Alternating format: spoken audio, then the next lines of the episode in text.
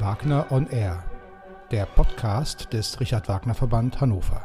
Herzlich willkommen, liebe Zuschauerinnen und Zuschauer, zu einer neuen Ausgabe von Wagner on Air. Ja, wir wollen gar nicht viel Zeit verlieren und gehen heute zum ersten Mal in unserer Reihe direkt nach Bayreuth und ich begrüße sehr herzlich in Bayreuth den Direktor des Richard Wagner Museums im Haus Warnfried, Dr. Sven Friedrich. Hallo, grüß. Herzlich willkommen.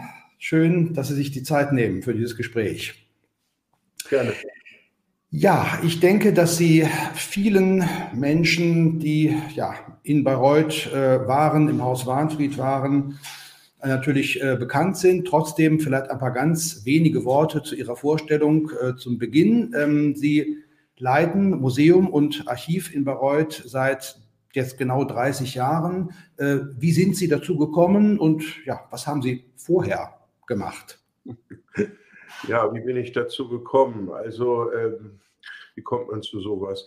Also, ich bin eigentlich seit etwa 40 Jahren schon das, was man ein Wagnerianer nennt, mit allen banküblichen Vorbehalt. Ich bin mit Wagner in Kontakt gekommen in dem gefährdeten Alter, so um 16, 17 und war dann mit äh, 21 das erste Mal tatsächlich in Bayreuth, habe damals die Generalproben zum Ring von Sir Peter Hall gesehen, ja, und da war es um mich geschehen und ich, äh, mich hat das nicht mehr losgelassen und ich wollte einfach wissen, was ist das, was ist an diesem Wagner dran, das dich so zutiefst anfasst und berührt und beschäftigt? Und habe dann gelesen und gelesen. Ich habe dann äh, nach meiner, habe eine Banklehre gemacht und habe dann anschließend studiert in München Theaterwissenschaft, äh, Germanistik, Kommunikationswissenschaft und ähm, konnte irgendwie an keinem Wagner-Seminar vorbeigehen und habe dann viele Seminararbeiten über Wagner geschrieben, Magisterarbeit und äh, Dissertationen über Wagner geschrieben.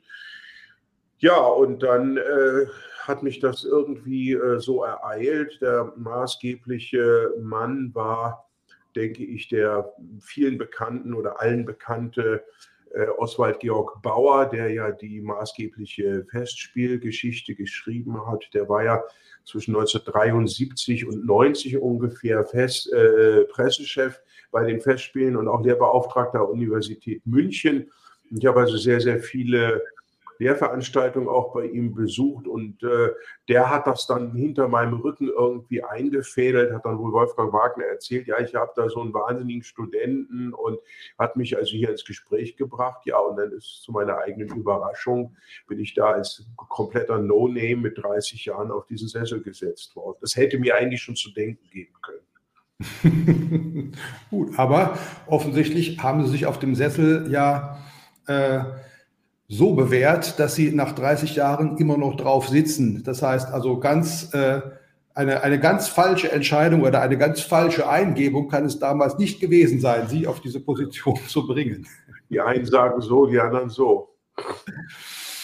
Gut, ähm, ja, ich denke, dass äh, alle, die äh, in Bayreuth waren, äh, für einen Besuch der Festspiele oder auch außerhalb der Festspielzeit, natürlich die Villa Warnfried kennen, äh, das Museum kennen, die Dauerausstellung seit einigen Jahren ja, äh, ja deutlich ergänzt um den, um den Neubau neben der Villa. Ähm, aber natürlich hat oder lebt das Museum auch durch regelmäßige Sonderausstellungen. Lassen Sie uns da vielleicht anfangen äh, mit unserem Gespräch. Die Eröffnung der nächsten Sonderausstellung steht kurz bevor, am 1. April wird es also eine Ausstellung geben zum 50. Geburtstag äh, der Richard Wagner Stiftung in Bayreuth. Äh, vielleicht ganz kurz zum Hintergrund, auch wenn Sie das viel besser natürlich äh, erzählen können. Die Richard Wagner Stiftung ist offiziell Eigentümer der Festspielhau des Festspielhauses. Ja, und äh, tatsächlich. tatsächlich Eigentümer des Festspielhauses. und ähm, äh, auch Träger äh, des Museums. Und äh, seit 1973 gibt es die Stiftung und sie ja, werden eben in wenigen Tagen die Sonderausstellung zum 50. Geburtstag eröffnen. Was können Sie uns über diese Ausstellung und vor allem auch über die Stiftung, über die Arbeit der Stiftung, über die Geschichte der Stiftung äh, sagen? Ja, die Stiftung ist ja in der Öffentlichkeit so ein bisschen ein unbekanntes Wesen, weil sie als solche, als Körperschaft ja nicht wirklich in Erscheinung tritt. Sie ist 1973, vor 50 Jahren, gegründet worden und äh, das war tatsächlich ein ganz äh, wesentlicher Meilenstein in der Festspielgeschichte, denn bis dahin war ja das Festspielhaus Privatvermögen. Privatvermögen der Familie Wagner vor Abschaff Winifred Wagners, die lebte ja noch bis 1980. Und natürlich machte man sich in der Familie, machte sich Winifred Wagner Gedanken, was passiert denn mal, wenn ich mal sterbe. Wieland Wagner war 1966 schon gestorben, mit äh, erst 49 Jahren.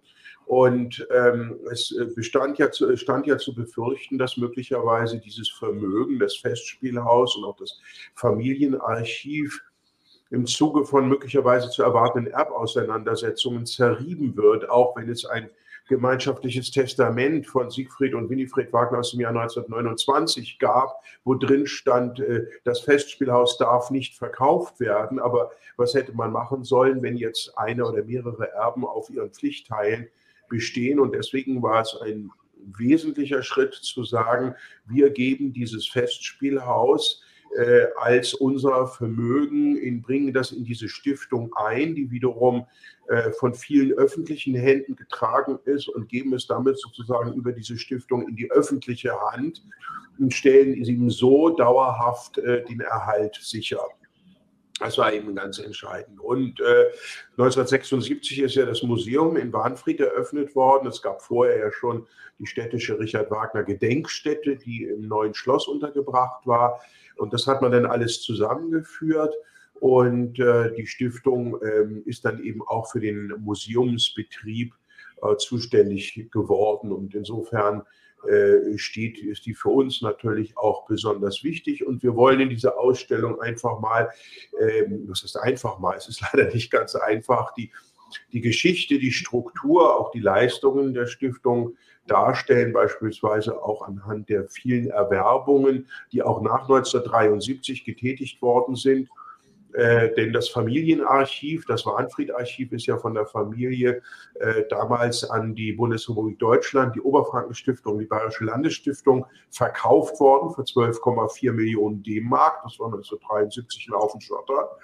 Und äh, die haben es dann der Stiftung als Dauerleihgabe überlassen, aber dabei ist es ja nicht geblieben.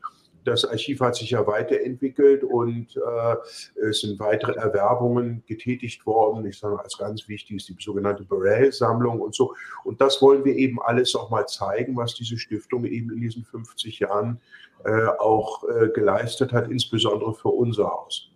Ja.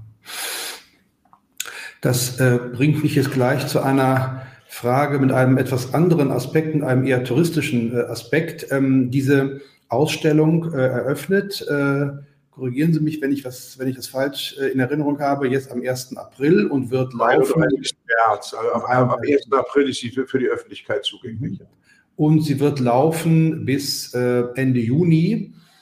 Äh, also noch die, das Ende der Ausstellung wird äh, also sein, bevor die Festspiele beginnen. Ja. Ähm, nun ähm,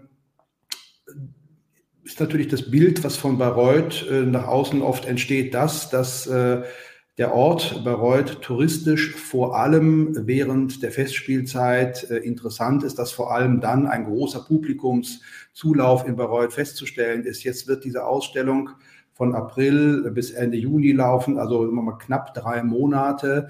Ähm, wie können wir uns das vorstellen mit dem äh, Besuch in Ihrem äh, Museum außerhalb der Festspielzeit? Also ist Bayreuth ein Ort, der das ganze Jahr über regelmäßig von, von Touristen auch besucht wird? Oder kommen Leute wirklich explizit nach Bayreuth, um das Museum äh, anzuschauen, sich die Ausstellungen dort anzuschauen? Äh, wie, wie zufrieden sind Sie, frage ich jetzt mal so ganz äh, direkt, äh, mit dem Besuch des Museums außerhalb der Festspielsaison? Naja, es könnte natürlich immer besser sein. Und natürlich haben wir diese, diesen enormen Saisonbetrieb. Wir haben ungefähr 30 Prozent unserer Jahresbesucher, haben wir allein in den Monaten Juli, August, im August 20 Prozent, also ein Fünftel. Da können Sie schon sehen, äh, wie stark dieser, dieser Peak ist. Und es könnte natürlich immer mehr sein und immer besser. Sie werden, glaube ich, in Deutschland keinen Museumsdirektor finden, der sagt, er sei mit seinen Besucherzahlen zufrieden. Äh, das wäre auch, äh, es können immer mehr Leute kommen, aber Quantität ist das eine, Qualität ist das andere. Und äh, man kann auch wirklich sagen, dass in den letzten Jahren da sehr, sehr viel passiert ist, was das touristische Marketing angeht. Äh, Bayreuth hat sich ja nun auch gerade über diese barocke Schiene sehr stark aufgestellt, über die Markgräfin äh, Wilhelmine. Das markgräfliche Opernhaus ist UNESCO-Weltkulturerbe geworden und in der Tat ein ganz toller, eine tolle Sehenswürdigkeit, die so in, in, in ähm, nördlichen Europa ihresgleichen nicht hat. Ich meine, das markgräfliche Opernhaus ist tatsächlich das einzige original erhaltene Hochbarocktheater nördlich der Alpen in Europa. In Italien stehen noch ein paar davon rum, von Galli Bibiena, aber nördlich der Alpen ist es hier das einzige und diese ganze Markgrafenkultur äh, durch eine starke Frau, die Markgräfin Wilhelmine getragen, ist natürlich auch un, un, ungemein in. Aber auch sonst hat sich Bayreuth äh, da gemausert, äh, touristisch. Es gibt ja jetzt zum Beispiel auch äh, eine zweite Festspielzeit mit Bayreuth Barock also die Barockfestspiele, die dann äh, im September eben im markgräflichen Opernhaus stattfinden und das ist natürlich toll, Barockoper in einem originalen Barocktheater mhm. spielen zu können und das hat auch sein Publikum. Und äh, leider äh, sorgt der Klimawandel dafür, dass es mit dem Skilaufen am Ochsenkopf im Fichtelgebirge nicht mehr so toll ist. Das ging früher ganz gut. Das war jetzt also gerade dieses Jahr ganz, ganz wenig nur. Äh, denn auch der Wintersport ist hier eigentlich ein äh, Thema, sodass man eigentlich sagen kann, ähm, Bayreuth hat sich da auch übers Jahr hinaus entwickelt, aber zur Wahrheit gehört natürlich auch, äh, dass die Wagnerianer, äh, die sich natürlich vorrangig auch für unser Haus interessieren, die kommen natürlich im Sommer zu den Festspielen. Ja, das ist völlig, völlig klar. Aber ähm, auch äh, sonst, äh, sagen wir mal so, die Monate von November bis Februar, die sind mau. Das muss man sagen, aber das ist überall so und äh, das ist kein Bayreuther Spezifikum. Jetzt beginnt das langsam anzuziehen, so um Ostern und äh, ja, äh, nun muss man natürlich auch sagen, Wagner ist tatsächlich ja sehr speziell. Das ist so eine Wahrnehmung natürlich. Ich sage immer, es gibt nach meiner Wahrnehmung keinen Ort, wo Selbstwahrnehmung und Außenwahrnehmung so weit auseinanderfallen wie in Bayreuth, weil außerhalb von Bayreuth wird Bayreuth über Wagner und die Festspiele wahrgenommen. Der Bayreuther selber, äh, für den ist das eher ein exterritoriales Phänomen. Ja, und, und der sagt immer, dieser Wagner muss das immer sagen, was so schöne andere Sachen auch noch. Und das, äh, das, das, das stimmt auch. Aber äh, das ist natürlich so ein, so ein Spezifikum hier. Ja, ja. ja. Ähm, Sie haben eingangs äh, ja, erzählt, dass irgendwann der Punkt bei Ihnen gekommen war. Und ich glaube, wir alle, die wir ja auch Mitglied äh, in den Richard Wagner Verbänden sind und uns für Richard Wagner ehrenamtlich engagieren können, das ja nur zu gut nachvollziehen, dass irgendwann der Punkt kommt, äh, wenn einen sozusagen das Wagner-Virus packt und man der völligen Faszination äh, für sein Werk verfällt sozusagen. Aber äh, die Person, der Mensch Richard Wagner, äh, bleibt immer eine zwiespältige Sache und Sie haben mir im Vorfeld unseres Gesprächs heute ähm, verraten, dass Sie genau zu diesem Thema eine Sonderausstellung äh, planen, die dann auch äh, während der Festspielzeit zu sehen sein wird, die sich also die Festspielbesucher, und ich gehe davon aus, dass wir bei unseren Zuhörern ja einige dabei haben äh, werden, die in diesem Sommer auch die Festspiele wieder besuchen, denn sehen können. Was können Sie uns schon jetzt heute über diese Ausstellung verraten? Ja, wir haben ja im äh, vergangenen Jahr eine Ausstellung mit dem schönen Titel Volkswagner äh, gemacht über die auch populäre Wagner-Rezeption, die Popularisierung Wagners, wie Wagner eben neben einer äh, politisch-ideologischen An Inanspruchnahme auch äh, sehr volkstümlich rezipiert worden ist, was dann an einem bestimmten Punkt äh, auch wieder konvergiert und, und viel eben über die Wagner-Rezeption auch äh, erzählt.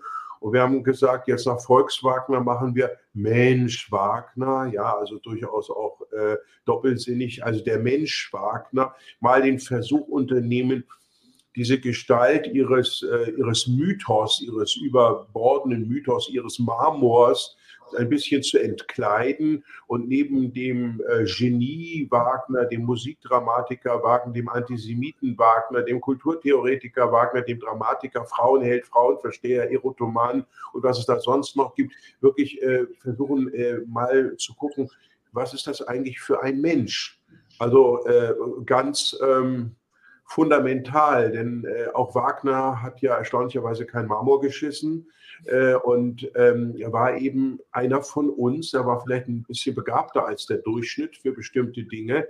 Aber ähm, den Wagner da ein bisschen auch von diesem Sockel äh, zu holen, weil ich glaube, dass gerade dieser Human Aspekt, wenn man den ergründet, das macht es eigentlich noch faszinierender, dass so ein sächsischer äh, schnupfender Gnom aus Sachsen, hat Thomas Mann immer gesagt, mit dem Bombentalent und dem schäbigen Charakter. Ja, Thomas Mann mal gesagt, dass, dass, dass, dass der so eine grandiose und folgenreiche Kulturerscheinung wird. Ja, aber da wirklich mal auf den Menschen, das Menschliche und manchmal eben auch allzu Menschliche zu gucken. Und ich denke, das kann auch ähm, ganz interessant werden für Leute, die jetzt nicht äh, sich schon 100 Jahre mit Wagner beschäftigt haben. Mhm. Es ist mit Sicherheit ein, ein äh, sehr interessantes äh, Thema, das mal genau unter die Lupe zu nehmen. Was äh, sind dafür Ihre, Ihre Quellen oder aus welchen Dokumenten, aus welchen Materialien gewinnen Sie da die Erkenntnisse, die Ihnen etwas über den Menschen Richard Wagner vor allem äh, verraten? Naja, das sind natürlich die Quellen, die auch alle anderen kennen. Bei Wagner ist ja fast nichts mehr wirklich geheim. Äh, das sind natürlich äh, seine Selbstäußerungen in äh, Briefen, in Schriften, das sind Cosimas Tagebücher, diese Dinge, aber das sind natürlich auch Blicke von außen. Ich habe vor einigen Jahren mal ein kleines Buch gemacht, Wagner im Spiegel seiner Zeit, also wo Quellentexte versammelt sind über Wagner, wie also die Zeitgenossen Wagner wahrgenommen haben. Äh, wir haben uns ja sehr daran gewöhnt, äh, Wagners Selbstwahrnehmung zu rezipieren über mein Leben und so. Das ist natürlich alles schön und ist auch das, äh, was man heute so schön im Alter, Zeitalter von, von Instagram Self-Fashioning nennt. Ähm, aber es gibt eben auch die, die Sicht von außen und die erzählt manchmal auch viel oder gar mehr über Wagner als Wagner selbst und daraus so ein Bild zu formen. Äh, es gibt natürlich Fotos, die man hernehmen kann. Das ist äh, zum Beispiel auffällig, dass Wagner immer die Haare wahnsinnig wirr hatte. Also er hat sich nie gekämmt offensichtlich. Ja. Auf wahnsinnig vielen Fotos ist er also überhaupt nicht irgendwie gestylt. Äh, solche, solche Dinge oder äh, meine Güte, so, äh, Krankheiten, ja, das äh, ist jetzt nicht wahnsinnig neu, aber das alles mal zusammenzunehmen. Es gibt ja diesen äh, amerikanischen Zahnarzt, Dr. Jenkins, ja, ähm, und da mal äh, auch den, den, den Besuchern klarzumachen, äh, wie, wie war das eigentlich für so jemanden im 19. Jahrhundert zu leben? Also auch so Kleinigkeiten wie, man muss sich einen Weisheitszahn ohne Betäubung ziehen lassen. Das muss man ja auch erstmal irgendwie verstehen, wie, wie, wie leidensfähig. Und Wagner war unglaublich leidensfähig, was das angeht. Also wenn man das äh, gerade so seine Krankheiten und so sich mal anguckt, das war ja alles nicht sehr lustig. Ja. Diese Ausstellung wird genau ab wann zu sehen sein? Ja, da fragen Sie mich was. Äh, ich habe den Termin jetzt gar nicht im Kopf. Irgendwann im Juli. Ähm, Aber auf jeden Fall, also mit Beginn der Festspiele ja. wird die Ausstellung äh, zu sehen sein. Äh, planen Sie über die Ausstellung hinaus äh, ein begleitendes Programm, besondere äh, Veranstaltungen denn ja. während der Festspiele? Ja, wir haben, das, wir haben das mal überlegt, ein Symposium noch zu machen oder so. Wir schaffen es einfach nicht. Also äh, das ist solche Sachen zu organisieren, wird auch immer aufwendiger und immer komplexer und äh, wir kriegen es einfach mit unserem kleinen Team hier nicht gebacken, gerade weil wir jetzt eben auch in kurzer Folge zwei Ausstellungen äh, machen müssen und äh, das Tagesgeschäft läuft ja auch noch weiter. Also äh, das soll jetzt kein Gejammer sein, aber es ist einfach so, ähm, auch bei uns äh, sind die Spätfolgen von Corona noch nicht vollständig überwunden. Äh, allenthalben sind die Leute krank, ich auch. Also es geht ja nach wie vor rum, jetzt auch wenn sie nicht Covid haben, aber dann haben sie Husten und Schnupfen und fallen aus. Also das sind so Sachen, wo dann einfach Reibungs Verluste da sind. Und dann, bevor man irgendwie eine halbe Sache macht, die dann so, dann lässt man es besser bleiben. Also wir machen die Ausstellung, wir machen natürlich unsere Konzerte wieder, da freue ich mich sehr drauf. Ich glaube, wir haben ein sehr schönes Programm wieder äh, zusammengestellt im August in Warnfried, unsere, unsere Kammerkonzerte. Und äh, ja, dann so ein paar Kleinigkeiten noch und dann, äh, ich mache die, die Inszenierungseinführungen wieder im Festspielhaus und dann äh, bin ich auch froh, wenn ich, wenn ich im September Urlaub habe. ähm, jetzt äh, haben wir über die kommende und die übernächste Sonderausstellung äh, gesprochen. Natürlich äh, nicht zu vergessen, äh, da dass natürlich die Dauerausstellung äh, permanent zu sehen ist, äh, das Richard Wagner Museum als Haus für das Wagner interessierte Publikum. Aber natürlich äh, ist das, was Sie, das, das Haus, äh, das Sie leiten, nicht nur ein, ein Museum für das Publikum, sondern ja auch eine, ein Ort, der für Wissenschaftler und Forscher gemacht ist. Ähm, wie ja, wie, in welchem Umfang, äh, zu welchem Zweck können Wissenschaftler, Forscher äh, das Museum und das Archiv in Bayreuth für ihre Zwecke nutzen? Was steht der Wissenschaft genau bei Ihnen zur Verfügung? Ja, ich sage immer, wir sind sowas wie ein Eisberg. Ne? Eisberge, die, die, kennt man ja, die, also ist ein Achtel über der Wasseroberfläche unsichtbar und sieben mhm. Achtel sind unter der Wasseroberfläche und unsichtbar. Und so ist es bei uns auch. Das Achtel über der Wasseroberfläche, das ist das, was Sie im Museum sehen an Materialien. Natürlich der Ort selbst, Warnfried als, als mythischer, beinahe kultischer äh, Ort mit einer ambivalenten Geschichte, aber eben auch das Museum mit seiner mit seinen Dauerausstellungen.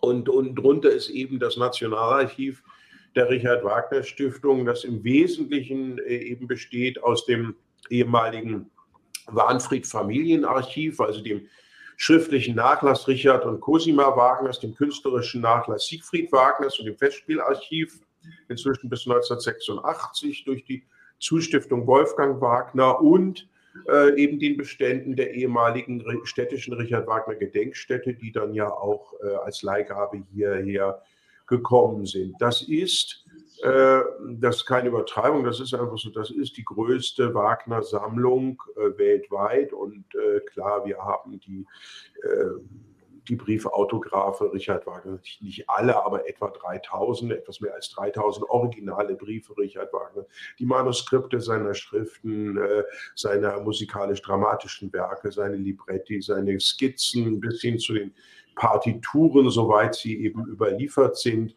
Das liegt hier alles und wir haben eine Forschungsbibliothek, eine recht ansehnliche Forschungsbibliothek und ähm, wenn die Wagner-Forschung oder wenn ein Wagner-Forscher irgendwas äh, machen will, wozu er die Quellen benötigt, dann ist er bei uns an der richtigen Adresse, weil äh, hier liegen die alle und hier hat er im Grunde alles zusammen. Also ich meine, auch die Bibliothek ist natürlich nicht vollständig, weil äh, ich, ich, glaube, die äh, alleine die Wagner-Literatur würde mittlerweile die Bibliothek von Alexandria füllen. Also wir schauen immer nur, dass wir so die maßgeblichen äh, Titel abgreifen. Ähm, vollständig kann man das gar nicht machen bei der Menge, die nach wie vor publiziert wird. Aber die, äh, die steht eben den Wissenschaftlern auch zur Verfügung, genauso wie die Quellen, wie die Akten. Es ist ja nun weiß Gott längst nicht alles veröffentlicht. Ja, ja.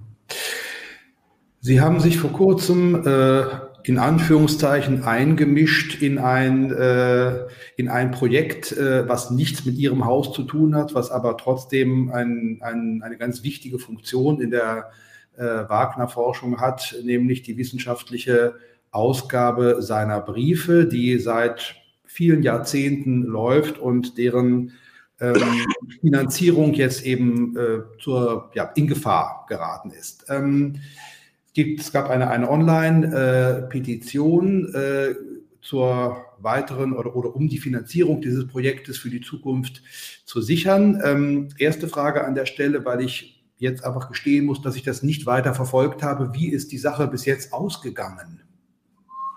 Ja, also ich kann sagen, äh, und das ist, hat mich selber überrascht, wir sind auf gutem Wege tatsächlich. Und da hat diese Petition äh, offenbar auch ihre Wirkung äh, gezeitigt. Es ging ja nun gar nicht so sehr darum, hier jetzt einen politischen Druck aufzubauen, weil damit kommt man selten weiter. Ähm, mir ging es darum, äh, durch diese Unterschriften, und es sind tatsächlich mittlerweile über 1000, was mich sehr freut und auch sehr positiv mhm. überrascht, ähm, zu dokumentieren, dass es hier doch ein qualifiziertes öffentliches Interesse gibt äh, daran, dass diese Ausgabe weitergeht und nicht fünf Bände äh, vor Ende sang- und klanglos im Orkus äh, verschwindet. Nicht? Das ist äh, bei solchen Sachen immer so. Auch die Werkausgabe stand ja äh, kurz vor dem Ende auf der Zielgerade, gerade vorm Exitus. Äh, und und ähm, gerade Publikationen zu finanzieren, erweist sich mittlerweile als enorm schwierig. Äh, das Geld ist ja auch allenthalben nicht mehr geworden. Hier war es ja nun so, dass diese Arbeitsstelle Briefe, äh, Briefe, Wagner Briefe an der Universität Würzburg angesiedelt war und ist am Institut für Musikforschung. Und die letzten zwölf Jahre hat das halt die DFG bezahlt als Forschungsprojekt. Ja, und jetzt ist halt die Förderungshöchstdauer von zwölf Jahren zu Ende und äh, die DFG fördert nicht weiter. Und dann ist natürlich erstmal guter Rat teuer und die Möglichkeiten der Universität sind dann naturgemäß auch begrenzt. Ich selber habe davon auch erst im Dezember erfahren. Und äh, nachdem die Richard Wagner Stiftung äh, ja Gesamtherausgeberin dieser Edition ist und wir hier ja auch den satzungsmäßigen Auftrag der Förderung der Richard Wagner Forschung haben, habe ich gesagt, hier auch als der ähm, der Oberfafner auf dem Wagnerhort. Ja, wir haben hier einfach auch eine Aufgabe, eine äh, Verpflichtung. Wir verwahren hier die Quellen und das ist einfach klar. Die Veröffentlichung und wissenschaftlich kritische Edition dieser Quellen ist etwas ganz Wichtiges, weil das ist ja das Fundament jeder Wagner-Forschung. Alles andere ist ja spekulativ, aber äh, die Quellen, das ist die Basis von allem und die müssen ediert werden, die müssen kommentiert werden, die müssen zugänglich gemacht werden. Und das ist eben ganz wichtig. Naja, und dann habe ich mich da einfach mal eingemischt. Und das ist ja manchmal leichter ähm, für, eine, für ein Anliegen Dritter sich einzusetzen als für eigene. Und dann war also diese Petition, naja, und ähm, dann war sehr erfreulich von allen Seiten auch der Stiftungsträger einhellig, ja, das kann nicht sein, da müssen wir was machen. Und äh, wir hatten Montag vor einer Woche ein Finanzierungsgespräch mit dem BKM in Berlin, mit dem äh, Staatsministerium für Wissenschaft und Kunst in München und der Oberfrankenstiftung, also die üblichen Verdächtigen. Und äh, ich kann sagen, äh, es zeichnet sich tatsächlich eine Lösung ab. Es kommt ja nun darauf an, möglichst keine lange Unterbrechung zu haben, weil der Editionsleiter Dr. Martin Dürrer, der ist auch raus im Moment, dessen Vertrag hat, äh, ist zum 31.12. geendet. Und äh, ja, äh, Anschlussbefristung geht nicht. Man kennt das ja, können Sie Leute einklagen und so. Das äh, will man nicht eingehen, das äh, Risiko. Äh, der ist jetzt, also wie man so schön sagt, arbeitssuchend und beim derzeitigen Fachkräftemangel, auch im akademischen Betrieb, ist natürlich die Gefahr, sage ich mal, dass er was anderes findet und dann für die Edition nicht mehr zur Verfügung steht. Und das wäre schlecht, weil da muss man erstmal einen neuen finden, was gar nicht so einfach ist, oder ein Neue und äh, die muss sich einarbeiten und so weiter. Dann dauert das Ganze zwei Jahre länger, muss zwei Jahre länger bezahlt werden. Aber da sind wir auf einem guten Weg und ähm, wir haben inzwischen die, äh, das Konstrukt soll so sein, hm, dass äh, die Stelle vom Dr. Dürrer vom Freistaat Bayern äh, übernommen wird. Da bin ich wahnsinnig dankbar, dass da also sehr, sehr schnell und unbürokratisch tatsächlich dieser Weg geöffnet wurde. Da brauchen wir noch zwei zusätzliche Leute, damit das in einem absehbaren Zeitrahmen fertig äh, wird. Die sollen als Drittmittelstellen bei der Universität Würzburg äh, von der Richard Wagner Stiftung bezahlt werden, die sich dann wiederum refinanziert über wahrscheinlich die Oberfrankenstiftung und äh, die Bundesrepublik Deutschland. Wenn Frau Roth zustimmt, äh, dann äh, sind wir da auf einem guten Weg und dann kann man immer mal gucken, ob wir ein bisschen Privatmittel noch einsammeln. Aber erstmal möchte ich gerne eine seriöse Finanzierungskulisse stehen haben, äh, die dann eine gesicherte Gesamtfinanzierung darstellt und man sagen kann, also wir werden auf jeden Fall fertig und wenn man dann noch ein bisschen Geld einsammelt, dann kann man vielleicht noch ein Supplementband machen oder so. Das müssen wir dann sehen. Erstmal ist jetzt der Zeitdruck nicht mehr so eklatant wie noch vor sechs Wochen. Das ist gut. Und äh, ich hoffe, dass das jetzt dann auch die letzten Schritte gegangen werden und dann äh, die Sache vielleicht ab Mitte des Jahres schon weitergehen kann. Gut.